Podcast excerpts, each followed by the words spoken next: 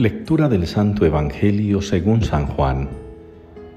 En aquel tiempo dijo Jesús a sus discípulos, Yo soy la verdadera vid y mi Padre es el labrador. A todo sarmiento que no da fruto en mí lo arranca, y a todo el que da fruto lo poda, para que dé más fruto. Vosotros ya estáis limpios por la palabra que os he hablado. Permaneced en mí y yo en vosotros. Como el sarmiento no puede dar fruto por sí si no permanece en la vid, así tampoco vosotros si no permanecéis en mí. Yo soy la vid, vosotros los sarmientos.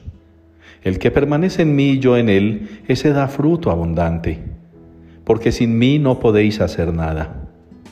Al que no permanece en mí lo tiran fuera como el sarmiento, y se seca. Luego los recogen y los echan al fuego y arden.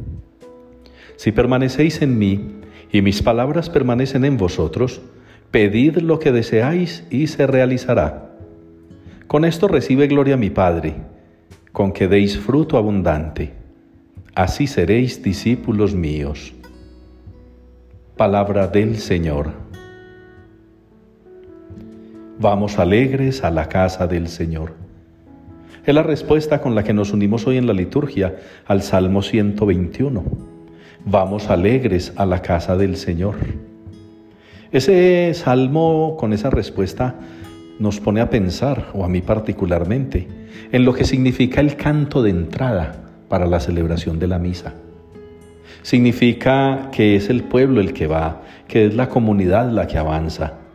¿Y a dónde va? ¿A dónde avanza?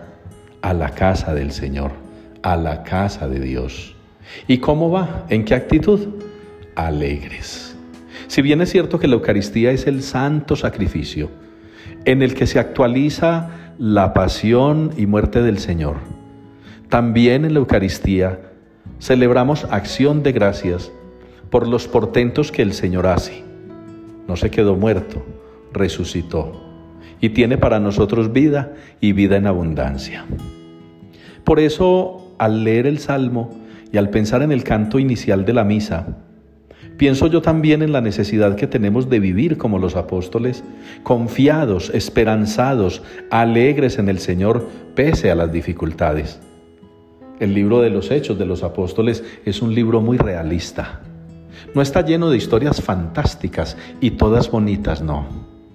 Es muy abierto el, el escritor sagrado para contarnos a nosotros incluso aquellas cosas incómodas, molestas, tristes, aburridoras que sucedieron a los discípulos.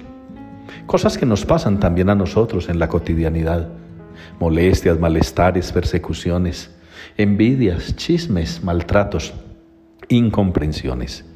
Tantas cosas que nos ocurren, pero que si mantenemos la alegría en el Señor, Seguro podemos superarlas en su nombre y también con su ayuda y poder. En el Evangelio el Señor nos invita a que confiemos en Él, que lo que le pidamos, Él nos lo va a conceder si nos mantenemos en Él, con Él, para Él. Qué bueno que nunca nos separemos del Señor ni de su amor, que seamos los sarmientos que están pegados a la vida para poder dar fruto abundante. La vida es el Señor, nosotros los sarmientos. Si nos zafamos de Él, nos secamos. Si nos zafamos de Él, perdemos la alegría. Y sin alegría y sin vida, ¿qué frutos podremos dar?